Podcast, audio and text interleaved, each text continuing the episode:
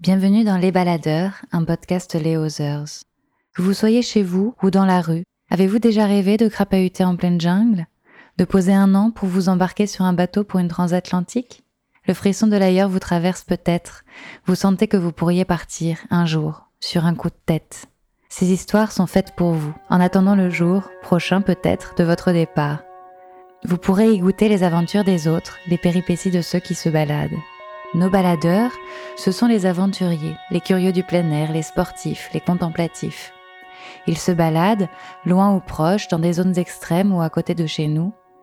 Alors nous leur avons demandé de nous raconter au creux de l'oreille les récits que l'on compte au coin du feu. Prêt pour le départ?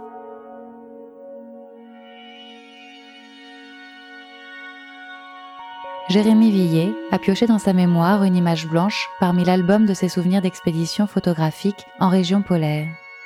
Il est photographe animalier et avec son van, il parcourt les territoires enneigés du nord de la Terre. Ses clichés sont blancs, poudreux, sauvages. Il capte un instant un vol d'oiseau, le regard d'un bœuf musqué. Souvent solitaires, les photos de Jérémy témoignent pourtant de rencontres avec le monde sauvage. Mais parfois, la rencontre n'est pas celle qu'il attend.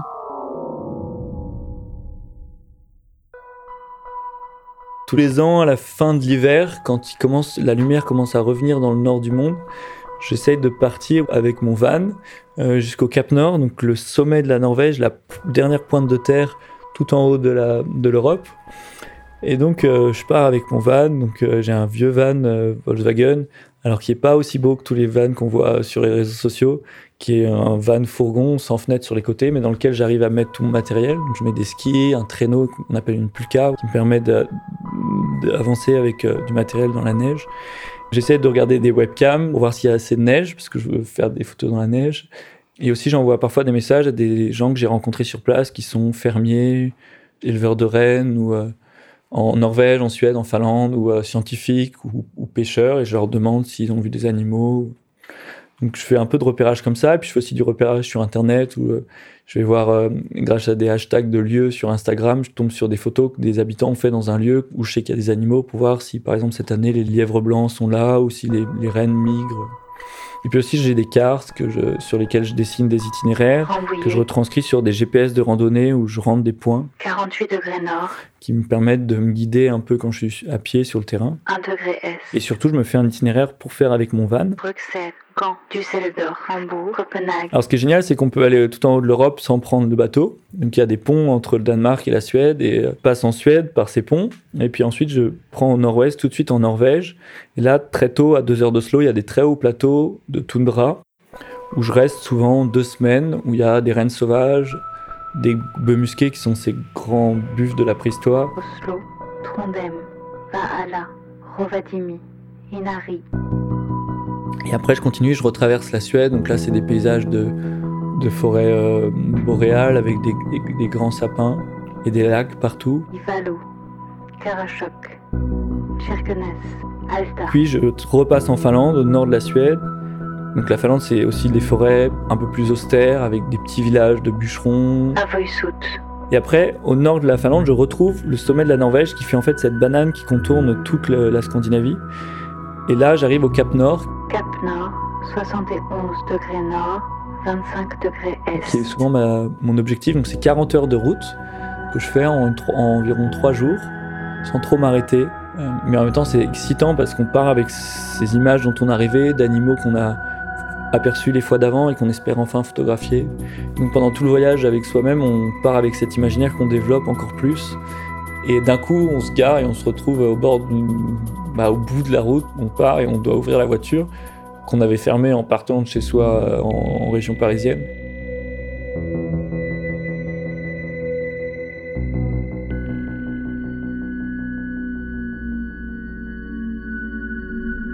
Et donc voilà, donc dans cet itinéraire, j'ai plusieurs étapes. Et là, souvent la dernière étape, c'est d'aller dans une île au, large du Cap Nord. C'est un petit bateau norvégien qui me dépose mon van avec des câbles sur l'île. Il n'y a pas de route et après, je me débrouille tout seul avec. Euh, ça me sert de camp de base, donc la voiture est posée à même la neige. Et je pars avec mon traîneau. Et là, je voulais photographier des lapins blancs, des lièvres variables, qui sont euh, super beaux et en immense quantité sur cette île, parce qu'il n'y a aucun prédateur. Et j'avais dit au bateau de venir me chercher telle semaine, et il peut m'envoyer un message sur mon téléphone. Et le bateau m'a envoyé un message un jour en me disant bah, on va venir vous chercher tel jour parce qu'on doit déposer quelqu'un sur une autre île. Et en fait, ce quelqu'un sur l'autre île, c'était un, monsieur de plus de 60 ans. Il est au fond du bateau, il parle pas. Et il a, comme tous ces Norvégiens, une, enfin, comme beaucoup de marins norvégiens, une, comme une, petite boîte euh, dans laquelle on mettrait euh, des bonbons, mais dedans il y a, de, il y a du tabac euh, qui mâche en fait, et comme une chic, mais encore différemment. Et puis ils ont aussi du tabac qu'ils mettent dans, dans les narines. Et il a des tics un peu comme quelqu'un qui roule une cigarette dans sa façon de disposer ses choses. Donc on voit tout de suite qu'il a un, petit rituel personnel dans tout ce qu'il fait, mais très fermé sur lui-même. Euh, et puis il a une gueule très burinée, il, est grand, brun, très musclé pour son âge, et avec des, larges épaules, mais en même temps des, jambes fines. Et, il, a, des mains euh, très très burinées, donc euh, avec on voit très peu les ongles. Il a le, les mains un peu gonflées, comme beaucoup de marins ont aussi, les marins norvégiens. Pendant les saisons de pêche, on voit ils ont la main qui gonfle sur les doigts. Donc tout de suite, c'est des, choses qui parlent énormément de ce qu'il fait, de sa vie. Donc moi, ça m'a tout de suite assez euh, intrigué. Puis on imagine plein de choses. C'est dans des moments où on est en, bateau, donc c'est un peu comme si on était dans le métro et qu'il y a quelqu'un en face de nous et on regarde sans le regarder, et puis on, se fait une histoire sur, euh, sa vie. M'a dit, mais viens avec moi euh, sur mon île, tu vas voir, il y a aussi des lapins blancs, tu vas adorer. Et ça pourrait être chouette que tu redécouvres mon île, j'habite tout seul sur cette île et tout. Donc tout de suite, ça fait écho à, plein de concepts euh, un peu fascinés de, de, Robinson et puis aussi d'une vie euh, en autonomie dans un endroit tout blanc. Alors il faut imaginer, les îles norvégiennes sont des, des toutes petites îles au large des fjords avec une montagne un peu au centre hein, et un, ce qu'on appelle un fjord, donc une, une, entrée de baie avec des falaises de montagne des deux côtés et après un replat blanc. Et en même temps, après, le bateau a dû retourner euh, au port euh, sur le continent parce qu'il y avait une, genre de tempête. Et donc, on est resté une nuit dans la même cabane qui sert de waiting room, de salle d'attente, dans laquelle il y a une cuisine et un lit. Le lendemain, on est allé chez lui. On est arrivé le soir par bateau. Le bateau nous a remis ma voiture reposée dans la neige. Et lui a sorti des skis derrière un rocher. Il a dit, bah, prends du matériel pour euh, vivre une semaine. Prends ton petit traîneau dans ta voiture. Et tu vas venir chez moi. Et puis, donc moi, hyper enthousiaste de rencontrer quelqu'un qui a cette vie qui me fascine, je l'ai suivi sans me poser du tout de questions. Alors on skie la nuit avec des skis de randonnée nordique, c'est des skis qui vont très vite, avec des comme des grands skis de fond. il y avait des aurores boréales, donc il faut imaginer la neige qui, change de couleur, même la neige, tellement il y a d'aurores boréales. Et on arrive dans une descente, et en fait j'aperçois une maison euh, qui est une cabane de pêcheurs, donc euh, une maison euh, en bois, carré, jaune. Tout est en bois dans la maison comme dans un bateau un peu. Et dans il sort une clé derrière un, un, pot de fleurs un peu, et y a, même s'il n'y a, pas de fleurs, et euh, il ouvre la porte, il dit bah bonne nuit, tu peux dormir dans cet étage-là. Donc demain je te lève tôt parce qu'on doit aller, on doit se nourrir, on doit aller euh, avoir de la nourriture. le lendemain matin, il me réveille à 5 heures, et il me demande si je sais tirer. Et donc je suis parti à ski avec une carabine sur le dos, alors un peu comme un comme un Martin Fourcade norvégien. Donc on skie avec une petite carabine sur le dos et on il me dit, bah là, on doit aller chasser des lièvres. Donc c'est une, vision un peu bizarre, parce que normalement, je photographie des animaux. Mais là, euh, c'est un rapport à la nature et même à la nourriture qui est, euh, que je trouve beaucoup plus naturel que tout ce qu'on peut chercher ici. Mais je l'ai vraiment découvert quand il a mis ses skis et que je l'ai vu dans la nature, parce qu'il a une forme d'élan, il, se met à courir d'un coup comme un... Comme moi, je me mets à courir dans la neige euh, par enthousiasme. Cette espèce de pudeur qu'ont les, les marins, surtout les gens du Nord, une austérité très forte, où on a l'impression qu'ils n'ont pas de sentiments. Et là, il l'avait plus du tout. Il était devenu un gosse comme moi, il criait, il voulait skier plus vite que moi, et, il, tombait, il rigolait, alors, qu'il, alors que c'était ce, marin au coin du bateau. Et, donc, euh, tout de suite, j'ai vu qu'il était, euh, qu'il avait un rapport à la nature qui était euh, complètement émerveillé. Ouais. Qu'ont beaucoup de gens dans ces endroits lointains. Alors parfois c'est parce qu'ils justement ils ont une relation très forte. La nature et l'environnement nous offrent pas beaucoup d'excitation ou de choses comme ça, c'est quelque chose de très austère. Et donc je pense que ceux qui arrivent à tenir, c'est ceux qui arrivent à puiser un émerveillement plus fort, parce qu'ils ont la nuit pendant les trois quarts de l'année, et ils ont euh, le jour toute la, tout l'été. C'est vraiment, quand on dit des terres de contraste, là c'est vraiment quelque chose qui pèse énormément sur la psychologie, qui donne ce caractère austère et en même temps qui donne des extrêmes dans les attitudes. Puis au bout d'un moment, je lui ai demandé euh, qu'est-ce qu'il faisait sur cette île, s'il avait toujours habité là et tout. Il voulait pas me répondre. Puis un soir, il m'a passé son téléphone. Il m'a dit appelle euh, ta famille pour leur dire que tu vas bien et tout. Je dis ah mais ils sont pas inquiets. euh, mes amis, mes proches savent que je pars longtemps. J'étais parti en van jusqu'au Cap Nord, donc j'étais parti pour un mois et demi, deux mois. Et en fait, j'ai vu sur son téléphone qu'il avait photographié ma carte d'identité qu'il avait retrouvée au fond de mon sac. Donc il avait fouillé dans mon sac, dans la doublure de mon sac de rando, il avait pris en photo ma carte d'identité. Normalement, j'aurais dû avoir peur de lui, mais je lui ai demandé pourquoi il avait pris en photo ma carte d'identité. Il m'a dit qu'il était inquiet la nuit d'avant parce qu'il il s'est demandé si j'étais pas venu pour, euh, pour lui en fait. S'il vit sur cette île, c'est qu'il il est payé par le gouvernement, le gouvernement américain pour euh, disparaître parce qu'il a été euh, instructeur chez les Navy Seals américains, qui sont les forces spéciales qui interviennent derrière les lignes ennemies. Il avait été repéré en Norvège parce qu'il euh, avait euh, passé des, des tests de service militaire. Il était meilleur que tout le monde pour vivre dans la montagne. Et donc, ils l'ont embauché. Petit à petit, il a monté des grades et il a travaillé pour le gouvernement américain, puis pour les forces spéciales. Il, a fait des planques en Russie, en Afghanistan. Il a vécu des choses très dures. Il a fait des interventions qui ont tué des, gens, même des civils. Et quand il revenait chez lui, il n'arrivait plus à parler à sa femme et ses enfants. Et il a décidé d'aller vivre dans la nature parce qu'il avait dit que c'est là qu'il se sentait vraiment bien et qu'il arrivait à se retrouver un peu lui-même. Et, euh, et donc il vit sur cette île en autonomie complète depuis plus de dix ans. J'étais parti photographier des lapins sur une île. Alors j'avais trouvé cette île grâce à des forums de chasse norvégiens où il y a des gens qui disent qu'ils vont sur cette île pour euh, chasser ou pour faire des études sur ces lièvres qui, qui en fait ont aucun prédateur sur cette île et on pense qu'ils sont venus par la mer, les lièvres, parce qu'ils nagent. Donc j'ai passé trois semaines à chasser, à pêcher avec lui. Puis il m'a pris un peu sous son aile, parce qu'il a vu que j'aimais beaucoup euh, être dans la nature, puis que j'avais des, des formes d'habitude à vivre dans la, neige et tout. Alors il est, il est chasseur, mais il a un rapport à la nature hyper fort quand il sort le matin pour aller chercher de l'eau, parce qu'il a une source qui descend de la montagne. Il parle aux grands corbeaux qui sont au-dessus de lui. euh, il, a il, a, il regarde les nuages, il me dit quel temps il va faire le lendemain. Il, euh, il récupère des bois flottés qui arrivent de Russie, qui se perdent dans l'océan, qui fait sécher en les mettant en pile. Et avec l'eau et la neige, le sel s'en va. Il peut faire du feu, et puis il chasse et il pêche. On a croisé un bateau de pêcheurs euh, russes, et surtout des Polonais dedans, mais qui, est venu nous voir pour nous demander, alors à peu près en anglais, il nous a dit Qu'est-ce que vous faites sur cette coquille de noix en pleine mer? Et en fait, on était au bout du fjord, donc on était parti de chez lui à moteur, mais le moteur s'était arrêté, donc on finissait à la rame. Donc on pêche avec juste une ligne qu'on fait tomber jusqu'à 100 mètres de fond. Les jours, où d'un coup, on sait qu'il va faire beau le lendemain, parce qu'on on arrive à voir la nuit. Après une tempête, il va souvent pêcher, parce que euh, la mer redevient très calme après. Donc il peut partir loin avec son petit bateau.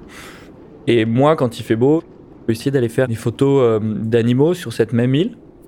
Alors je vais dans des zones où lui ne chasse pas, parce que je sais que je trouverai plus d'animaux. Donc il me, le matin, il part vers son bateau et il me dit euh, bah moi, euh, je vais à la mer, toi tu vas à la montagne. Et il monte la montagne qui est de l'autre côté de côté du fjord, qui est vraiment en face de sa maison, qu'on on la voit depuis le. C'est comme un, sabord, un petit carré dans la maison. On voit, on voit euh, la montagne en face, et lui part avec son petit bateau, et moi avec mes skis.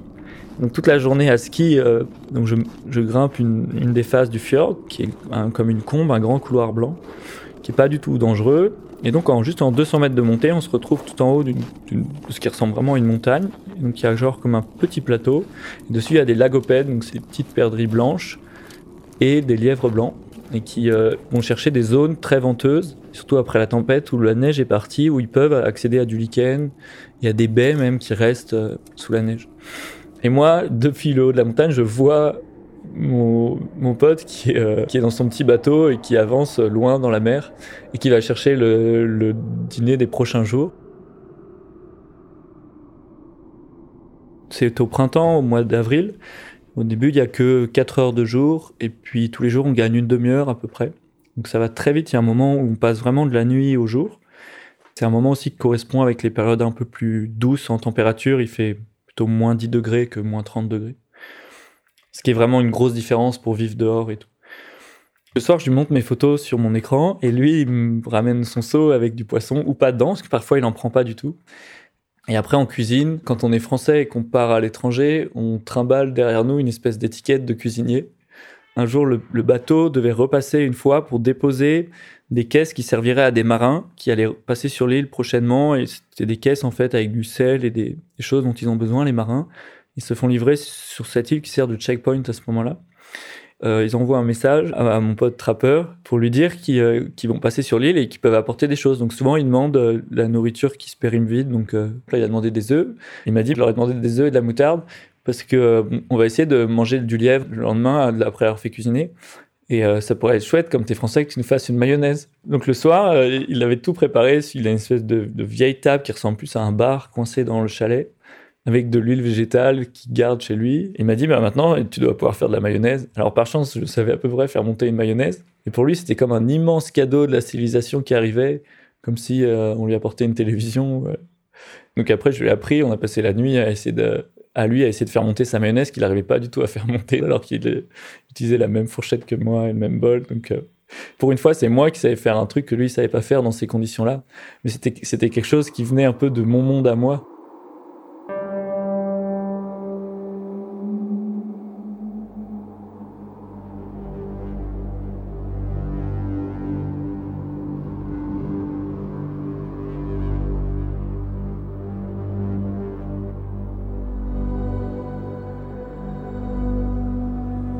Le soir, on se couche assez tôt parce qu'il fait, on commence euh, à dîner à 5 h de l'après-midi. Donc en fait, à partir de 21h, c'est comme s'il était 1h euh, du mat dans notre tête. Il y a aussi ce soir, le vent se lève. Le vent, c'est aussi quelque chose qui endort vite et qui fatigue énormément. Dans la maison de, trappeur, là, c'est une vieille maison en bois, il y a des entrées d'air partout. Donc il y a des sifflements incessants euh, qui, sont, qui sont très très beaux, puisque c'est apaisant. Puis on a l'impression de nous d'être dans cette espèce d'alcôve au milieu de quelque chose de très très hostile. Alors moi je dormais au rez-de-chaussée, lui à l'étage. Il fait des cauchemars la nuit, donc il se réveille en criant et euh, il se rendort pas souvent. Ça me réveille souvent et puis ça crée euh, quelque chose de dans cette situation d'une maison où il y a le bruit du vent, d'être perdu et tout, ça crée une situation un peu qui devrait être inquiétante mais qui l'est pas parce que je sais qu'il a un rapport très apaisé à ça. Puis en même temps, moi, je me sens beaucoup plus en sécurité ou à l'abri dans ces, dans ces situations que euh, parfois quand je dors dans un coin de ville. Depuis que je suis petit, je vais dormir en forêt avec mes frères d'abord, puis, euh, puis moi tout seul. Ça me réveille même plus le bruit des sangliers qui viennent jusqu'à mes pieds. Souvent, j'ai pas de tente, je dors dans un sursac de couchage, un bivy bag. Je sais qu'un sanglier jamais me chargera, tant sauf si je l'ai blessé, ce qui risque pas d'arriver. Et alors il y a aussi le fait qu'il n'y ait pas de toilette dans la maison et qu'il y a en fait une espèce de toute petite cabane euh, qu'il a fabriquée où il a fait un trou suffisamment profond pour aller aux toilettes. Donc c'est compliqué parce que la neige est profonde, donc on sort, euh, imaginez à moitié en, pyjama, en collant de ski, et puis on met des grosses bottes de pêcheur dans lesquelles la neige rentre, donc on rentre, on a les pieds trempés. Et puis aussi le fait de rester aux toilettes dans le froid, au milieu du vent. Et après il y a ce, souvent quand on sort la nuit, il y a des aurores boréales. Donc euh, on, arrive, on ouvre la porte qui est dure à ouvrir d'ailleurs parce qu'elle est souvent face au vent. Et tout de suite, je me retrouve euh, dans un endroit enneigé complètement et avec du vent, le froid qui pique sur le visage. Et au-dessus, quelque chose d'hyper rassurant, qui sont cette danse de filaments, comme des grands nuages verts, bleus, violets. quelque chose d'assez complètement divin qui, euh, qui, apaise complètement, mais dans un climat hyper hostile. Donc c'est souvent ça, ces contrastes des endroits très beaux et très loin. On mélange des sensations euh, d'accueil, de chaleur et d'hostilité très fortes.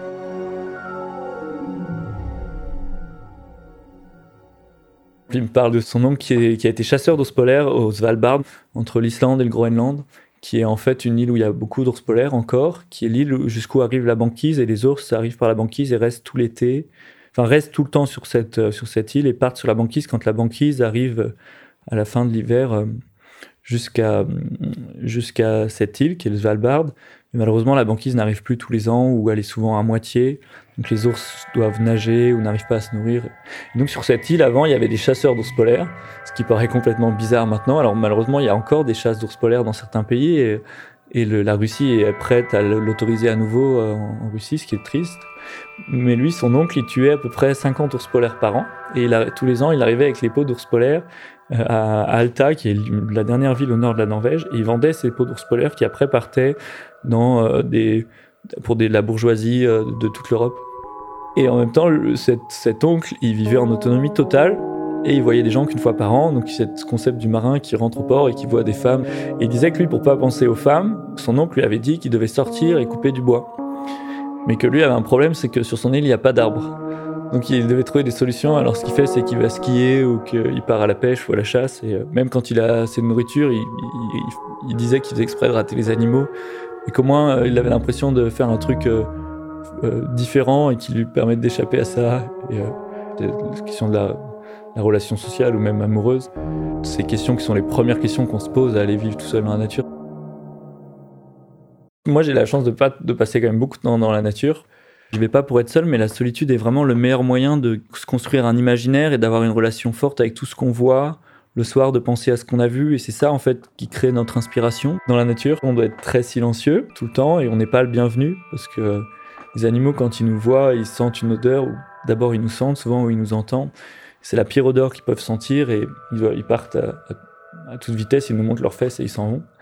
Et euh, donc il faut apprendre à se faire accepter. Donc là, il y a une relation quand même avec les animaux qui est de l'ordre d'un effort qu'on fait et, d'être accepté par eux vraiment. En même temps, je vais pas pour être seul et la photo me lie vraiment aux gens. C'est-à-dire quand je vois des choses, j'aimerais bien que d'autres gens les voient. Moi, je me suis donné les moyens d'aller là parce que j'avais envie d'y aller. Mais surtout, je me dis, ça pourrait être trop bien que dans ma photo, j'arrive à retranscrire tout ce que j'ai vécu pendant la journée. Alors, ce qui est très dur parce que on passe par euh, tous nos sens. Donc on va entendre le sifflement du vent, on va être ébloui par la lumière du soleil, on va voir euh, un côté où il y aura un plateau, un immense plateau de neige tout blanc. Tout... Et là, on a vraiment l'impression, moi j'ai cette impression de rentrer dans un autre monde dans lequel je suis invité spécialement. Et euh, alors qui est à la fois très dur à vivre parce qu'il faut, faut bien s'équiper, il faut savoir se déplacer, avoir des réflexes pour, pour camper, donc on n'a pas l'impression d'être le bienvenu, puis c'est un monde qui est très dur, et en même temps il nous offre une sensation de, de calme, de, euh, de pureté, de... Extrême nord. Le soir, je, rentre dans ma tente. Expédition en solitaire. la tente, c'est une tente d'expédition en tunnel, donc c'est pas très haut, ça doit faire un mètre... Température, euh, moins 32. 30 de hauteur, donc on peut pas être debout, enfin pas moi en tout cas. Et il y a peu d'espace, et je dois réussir à mettre toutes mes affaires à l'abri, donc des affaires que je sors de mon traîneau. Mon traîneau, je le renverse et je le mets dans la neige.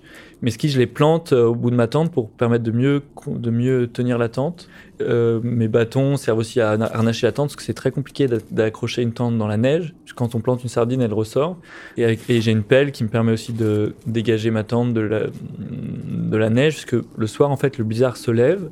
Quand on revient d'avoir fait des photos, quand je reviens, je trouve plus ma tente. il faut que je prenne un point GPS au milieu de ma tente avant de partir il faut pas que je prenne mon point GPS, par exemple, à 5 mètres de la tente en partant, j'appuie sur mon GPS et je me dis, bah, c'est bon, j'arriverai à 5 mètres, parce que le soir, dans le blizzard, on voit pas à 5 mètres. Donc il suffirait que je revienne sur mon point GPS à 5 mètres. Et là, je sais pas si je dois aller à gauche, à droite, devant, et je retrouverai jamais ma tente. Donc en plus, je pars souvent avec un sac à dos dans lequel je mets mon duvet, mon sac de couchage, au cas où je me perds, où je puisse dormir une nuit à peu près. Donc là, je l'ai déjà fait une fois, donc je dors euh, dans mon sac de couchage dans le blizzard. Alors là, il y a des techniques, il faut renverser ses skis, dormir sur ses skis, sur son sac aussi puis dormir avec une surface de contact dans la neige soit plus faible. il y a plein de petites techniques de survie comme ça qu'il faut bien avoir en tête. puis être très rigoureux avec toutes ces petites étapes de matériel qui finalement quand on les fait, il n'y a plus aucun risque.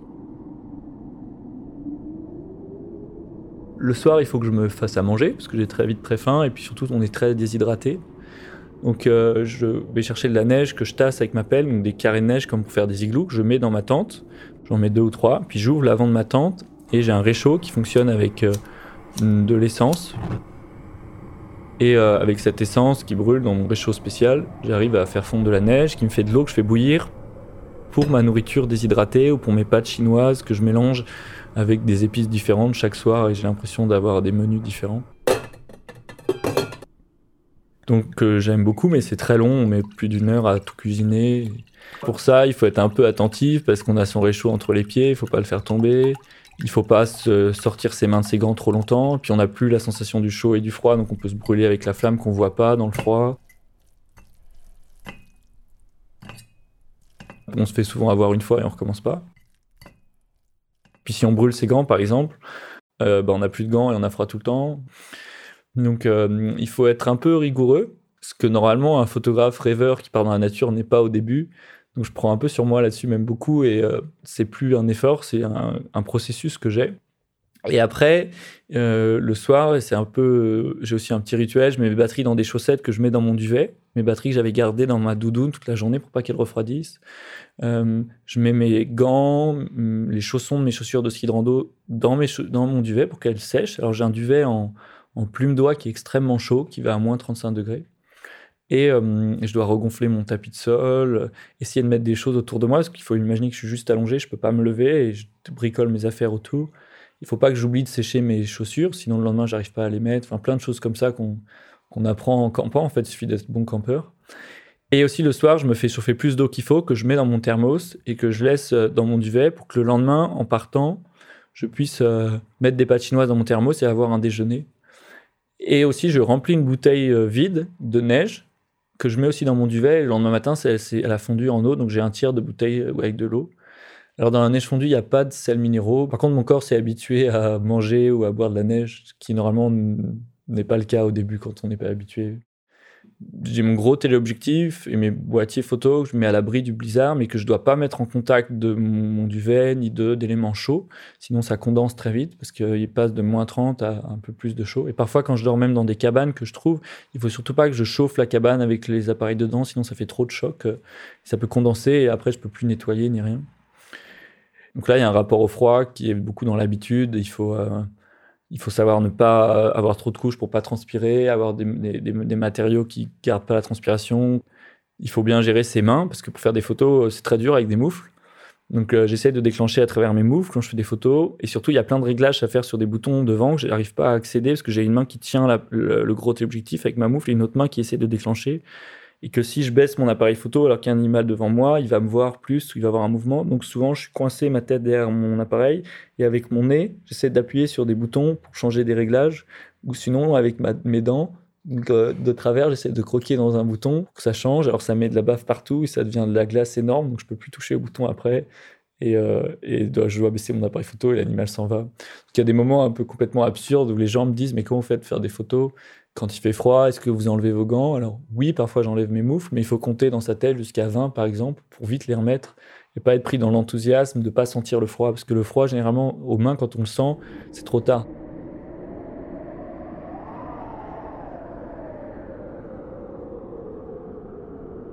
Je vais passer une journée à grimper une montagne et qu'en haut il y a un, imagine un bouquetin ou d'une montagne enneigée, et eh ben j'aurais envie de le mettre en haut sur la photo pour euh, retranscrire le vertige, le vide, alors que si j'étais monté en hélicoptère, euh, j'aurais pensé juste à cet animal atteint et j'aurais fait un gros plan. Et donc je trouve que tout ce qu'on vit, c'est ça dont on doit servir pour nos photos. Et c'est ça en fait qui permet aux gens de vivre à travers ces photos d'animaux toutes ces sensations qu'on a nous. Ça passe par des techniques de savoir qu'il faut réussir à, tout transmettre. Mais malheureusement, dans une photo, on peut pas mettre tout ce qu'on vit en une journée, parce qu'une photo, c'est juste un instant. Donc la neige me permet d'avoir... Euh, elle purifie tout et elle retransmet mieux cette émotion personnelle avec le réel lui-même. Comme si, quelque part, dans la nature, la neige et ces paysages, c'était un endroit où mon imaginaire à moi était réel. Je suis parti un jour avec mon ami trappeur une journée pour faire des photos, donc je voulais même qu'il en fasse lui avec mon appareil photo. Alors c'était un peu compliqué parce que c'était pas une très bonne journée euh, pour faire des photos parce qu'il y avait beaucoup de soleil et ça demande des réglages compliqués sur la neige et tout, donc je réglais tout pour lui et puis je lui repassais l'appareil. Aussi quand on est deux, les animaux ont beaucoup plus peur. Mais c'était rigolo parce qu'il il faisait pas du tout comme les gens, euh, un gros plan d'un animal. Et il avait cette frustration tout le temps de pas réussir à mettre dans les photos tout ce qu'il a envie de mettre parce qu'il part avec beaucoup plus de concepts de cet endroit que nous. Soir, en rentrant, quand on a regardé les photos, il était hyper déçu de lui. Et, en même temps, il trouvait, ça, génial de se dire que moi, je commence à réussir à mettre, grâce à mes techniques et à mon expérience de ce que je vois dans tous ces endroits, à mettre euh, ces, émotions intérieures dans la façon sur le terrain de faire des photos. Il me dit bah tu retoucheras mes photos pour qu'elles deviennent comme les tiennes et tout. Alors je retouche pas du tout mes photos parce que j'essaie justement d'avoir ces situations où euh, c'est des moments que je cherche dans la vraie vie, donc ça, ça me plairait pas de faire des photos dans des situations pas très belles et de les rendre belles en, rentrant.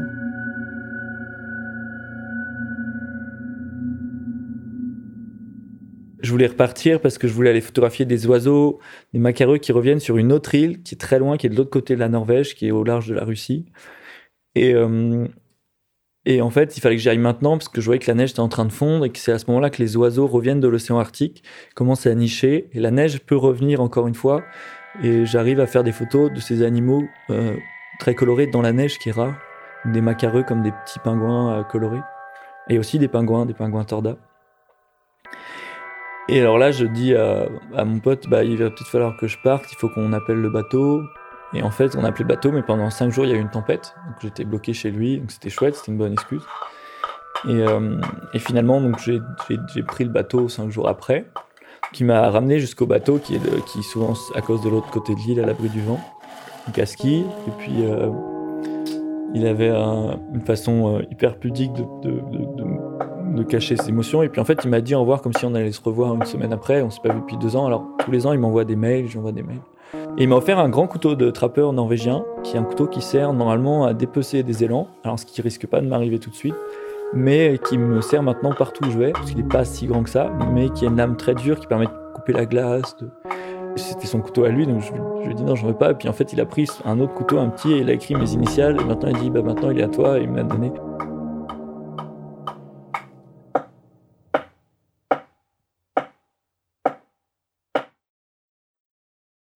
Quand je reviens, euh, je reviens très vite d'un coup. Donc il y a 40 heures de route pour venir du Cap Nord. Et euh, je l'ai fait en deux jours et demi. Donc je roule plus de 15 heures par, jour. Donc je m'arrête juste pour reprendre de l'essence et je repars. Alors je suis pas fatigué pour ça.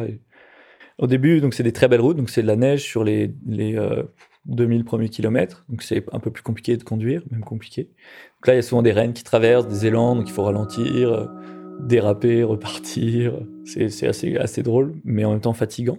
Euh, et, là, souvent, quand on revient au mois, d'avril, il y a tous les oiseaux qui remontent d'Europe et qui vont dans toute la Scandinavie. Donc il y a énormément d'oies et de cygnes. Donc c'est les, cygnes chanteurs, les cygnes d'Olgersen et les grandes oies cendrées qui arrivent de toute l'Europe, l'Europe centrale, de France, et qui remontent et qui correspondent aux mêmes axes que les autoroutes et les grues aussi. Donc je passe mon, temps à regarder euh, par, plutôt au-dessus de mon pare-brise et à voir toutes ces oies qui remontent et que j'entends aussi la nuit quand je dors dans un parking les oies le matin font énormément de bruit partout. Donc là, il y a un rapport à la migration que j'ai moi aussi en revenant, qu'on se croise, parce que quand je, en novembre, quand je descends, souvent je les croise dans l'autre sens. Et, euh, ça correspond exactement au même moment que moi, puisque moi j'y vais pour chercher la neige au moment où elle fuit la neige. Et au printemps, quand je reviens, quand il n'y a plus de neige, elle euh, en profite pour remonter. Donc c'est mes, mes, compagnons euh, de route inversés en fait. Et donc ça me permet de me lier toujours à la nature tout en étant dans des autoroutes allemandes où les gens vont à 200 à l'heure et tout. Et euh, puis souvent quand je rentre, mon van est rempli de plein de choses, toutes mes affaires sont mouillées. Euh, j'ai essayé de sauvegarder mes photos sur un autre ordinateur parce que j'ai peur de me dire que toutes mes photos qui sont là de plusieurs mois, bah, ou d'un mois, c'est, euh, il faut pas que je les perde du tout. Et puis en même temps, quand j'arrive chez moi, tout de suite, c'est une vie complètement différente où je passe mon temps juste assis. Tout le rythme que j'avais avant est en contraste énorme. Tout ce que je fais, j'ai moins l'impression de le vivre vraiment ou d'y mettre beaucoup d'attention. Euh, par exemple, euh, si quand je fais à, manger dans ma tente, il faut absolument que j'ai tout un rituel pour réussir à faire fondre de la neige, pour manger les, peu de choses que j'aime, des, petites pâtes ou du lyophilisé, la nourriture pas très bonne mais que je trouve très bonne là-bas, et mais pour lequel je suis hyper content de la manger après avoir réussi à enlever mes chaussures, à refaire ma tente, à me mettre dans mon duvet, à, allumer mon réchaud dans le vent. Alors que là, je mets une pizza dans le micro-ondes, je retourne voir mes photos et je sais plus si j'ai mis la pizza dans le micro-ondes. C'est un contraste qui est à la fois très dur et puis en même temps qui donne de la valeur au, moment vécu avant. En même temps, il y a cette excitation de reprendre une vie sociale. Mais il y a un contraste fort et qui va très vite.